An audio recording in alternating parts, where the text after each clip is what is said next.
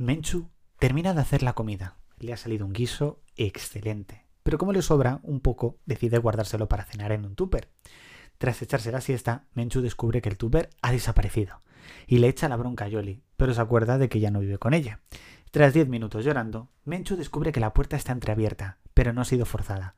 Algún vecino de los exteriores ha olido la comida por el patio, ha robado las llaves en la portería y le ha robado el tupper.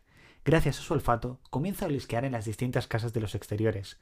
Cuando está a punto de darse por vencida, le parece oler en casa de Bruno, por lo que comienza a llamar con fuerza. Cuando éste le abre, Menchu entra sin permiso preguntando por su tupper. Fermín sale de la habitación de estar con Raluca y pregunta lo mismo.